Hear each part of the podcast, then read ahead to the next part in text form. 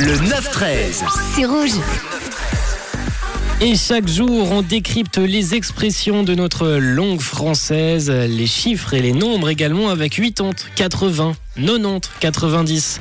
D'où est-ce que ça vient tout ça? Eh ben, on va découvrir ça ensemble, les amis. Et jusqu'au Moyen Âge, le système de comptage était basé sur euh, la base de 20, ce qui correspondait au nombre de doigts qu'on avait aux mains et aux pieds. On appelait ça le système vicésimal. On comptait donc à cette époque en paquet de 20, 20, 10 par exemple pour dire 30 ou déjà 80 pour 80. L'origine de ce comptage remonterait aux Celtes qui auraient eux-mêmes influencé les Gaulois. À la fin du Moyen Âge, lexique évolue et fait apparaître de nouveaux mots, 30, 40, octante, 90 même, qui sont basés sur un comptage de 10 en 10 euh, pour remplacer le système vicésimal. C'est avec l'arrivée des premiers dictionnaires au 15e siècle que l'usage du 70, 80, 90 apparaît en remplacement de l'ancien système décimal, moins facile pour le calcul mental. L'apparition de ces nouveaux adjectifs numéros vient terminer le système de, de numération français avec un troisième système un peu hybride. Par exemple, 70 égale 3 fois 20 plus 10,